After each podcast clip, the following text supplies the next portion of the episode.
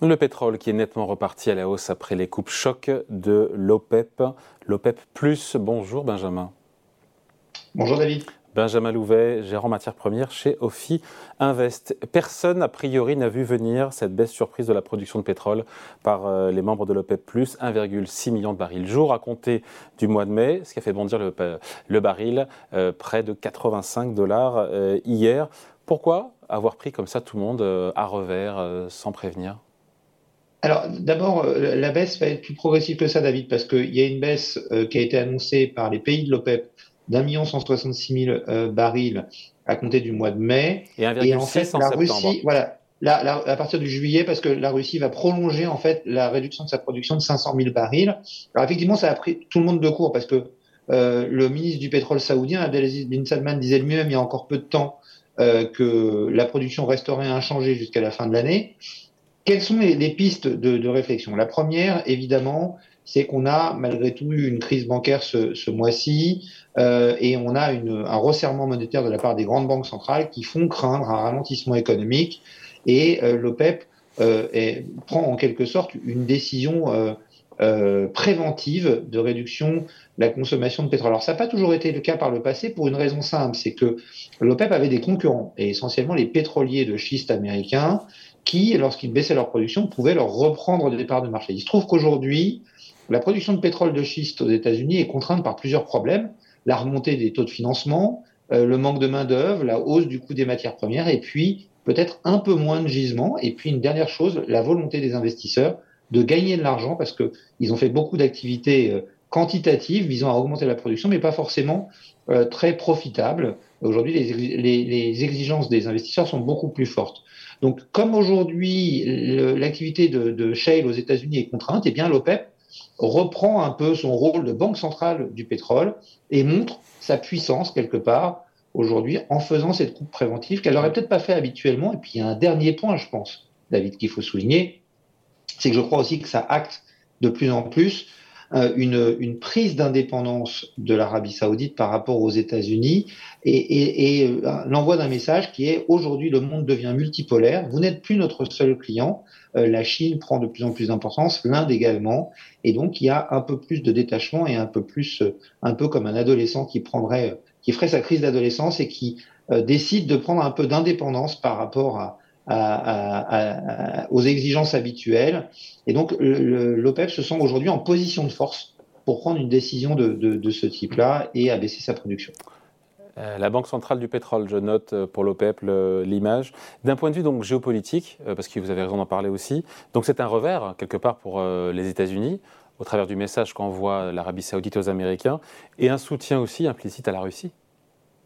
Alors, c'est un, revers, euh, effectivement, euh, euh, pour les États-Unis, mais en même temps, j'ai envie de dire qu'il y avait quelques éléments qui pouvaient laisser sentir ce, point venir parce que l'Arabie saoudite a été assez agacée par trucs des Américains. Il faut savoir que l'année dernière, le prix du pétrole est beaucoup monté, mais il aurait pu monter encore davantage si les, les gouvernements des pays occidentaux, les États-Unis en tête, n'avaient pas utilisé une partie de leur stock stratégique qu'elles ont remis sur le marché de façon à aider à équilibrer euh, le, marché de façon euh, plus efficace et donc maintenir les prix du pétrole à, des niveaux entre guillemets raisonnables, en tout cas pas les voir s'envoler à des prix absolument insupportables. Et la, la, contrepartie de ça, ce qui faisait moins de revenus pour les pays de l'OPEP, c'était de se dire, bah, une fois que la crise sera terminée, les États-Unis vont reconstituer leur stock stratégique, ça va faire de la demande supplémentaire, et donc à l'inverse, le prix baissera moins. Or, les États-Unis tardent à reconstituer ces stocks stratégiques, et euh, il semble que euh, l'Arabie saoudite le vit mal. Et puis, vous l'avez dit, effectivement, euh, c'est pas forcément un soutien inconditionnel euh, à la Russie. Là-dessus, euh, d'ailleurs, l'Arabie saoudite a aidé l'Ukraine hein, en envoyant des armes, elle aussi, au, au, gouvernement ukrainien. Donc, c'est pas un, vrai soutien ouvert à la Russie, mais l'Arabie saoudite a compris qu'elle avait un, intérêt à travailler euh, de façon euh, extrêmement étroite avec la Russie. Leur association depuis quelques euh, mois, voire même quelques années maintenant, se passe bien, ce qui n'a pas toujours été le cas par le passé. Mais aujourd'hui, il semble qu'il y ait clairement un terrain d'entente trouvé. Je rappelle qu'on parle avant tout de commerce et que les intérêts de l'Arabie saoudite et de la Russie sur ce point sont clairement alignés. Mm. Donc il y a un repositionnement clair de l'Arabie Saoudite au milieu de ce jeu aujourd'hui international et géopolitique. Ouais, Benjamin a pu commencer par ça, mais 1,6 million de barils jour, c'est pas non plus l'épaisseur du trait hein, quand on coupe à ce niveau-là. Non, c'est pas l'épaisseur du trait. Alors il faudra voir si les, si les coupes sont tenues parce qu'il y a déjà un certain nombre de pays qui produisent en dessous de leur objectif de production, donc ils n'auront peut-être pas besoin de réduire leur production davantage pour atteindre ces objectifs. Donc on parle plutôt d'une baisse qui pourrait être de l'ordre de 900 000 à 1 million de barils par jour, euh, sans compter la, la, Russie. Euh, mais on parle de 1,6 million de barils, c'est à peu près 1,6% de la demande mondiale, hein, puisque on consomme environ 100 millions de barils par jour. Euh, donc c'est loin d'être l'épaisseur du trait. Euh, ça montre euh, probablement une, aussi une certaine inquiétude sur la demande à venir et sur un possible ralentissement de, de, de la consommation euh, pétrolière. Ouais, demande de pétrole mondiale qui augmente aujourd'hui. Après, il y a ce risque, effectivement, cet impact du stress bancaire qui pourrait accentuer le ralentissement économique. Mais pour l'instant, enfin, je parle sur votre contrôle, la demande de pétrole mondiale augmente. Oui, et on devrait cette année, selon les estimations de l'Agence internationale à l'énergie et de l'Agence américaine à l'énergie, atteindre un nouveau record de consommation de pétrole. À très court terme, malgré tout, euh, il y a un élément qui militait peut-être pour que euh, l'OPEP abaisse sa production, c'est que la reprise chinoise a tendance à tarder un petit peu, et c'est peut-être une des inquiétudes euh, qu'il y a eu de, la part de, l'OPEP dans ce mouvement qu'elle a mis en place. Oui, enfin encore une fois, si la demande de pétrole mondiale augmente bien comme prévu, euh, et en fermant le robinet, c'est quasiment l'assurance que les cours du pétrole restent soutenus, voire aillent plus haut.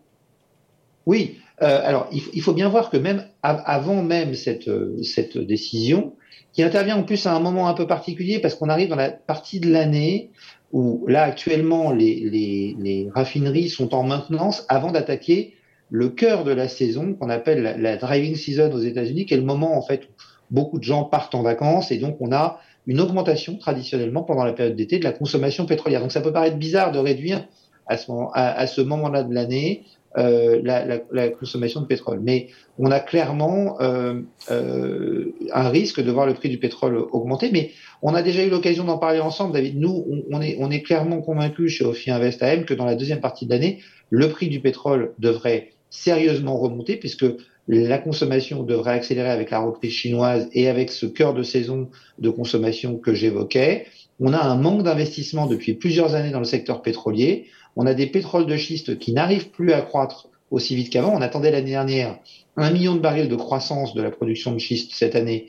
On n'était plus en fin d'année dernière qu'à 600 000 barils de croissance pour cette année et on parle désormais, de 300 000 barils. Donc on a une croissance de la, production qui est de plus en plus difficile avec une consommation qui continue à augmenter, on sait tous les deux comment ça se termine. Euh, ça doit se terminer avec des prix du pétrole qui devraient se stabiliser quelque part aux alentours de 100 dollars le baril, qui est un prix quelque part qui satisferait les pays exportateurs et qui est un prix aujourd'hui avec lesquels les pays euh, importateurs pourraient s'accommoder sur le moyen terme. Ouais, d'ailleurs, c'est un peu je me posais la question en préparant l'émission de savoir s'il n'y avait pas un message aussi caché de la part de l'OPEP sur un prix plancher euh, en dessous duquel euh, l'OPEP ne veut pas voir le baril euh, descendre. Je me suis dit 80 ben, dollars, voilà, puisqu'on y était, on était à 75 dollars le baril. Est-ce que c'est c'est un objectif de cours Est-ce que, un, l'OPEP a un objectif de cours caché qu'il ne dit pas Et est-ce qu'il y a un seuil plancher en dessous duquel, à chaque fois, l'OPEP sera là pour, en tant que banque centrale du pétrole, faire le nécessaire pour que ça remonte? Alors, j'ai envie de dire que les deux questions sont liées. On va, prendre d'abord, il y a un aspect fiscal. C'est que les pays de l'OPEP ont besoin d'un certain prix du pétrole pour équilibrer leurs comptes, compte tenu des recettes que ça représente, de la part importante que ça représente dans leurs recettes. Et là, on parle d'un prix aujourd'hui qui se situe quelque part entre 70 et 80 dollars pour beaucoup d'entre eux.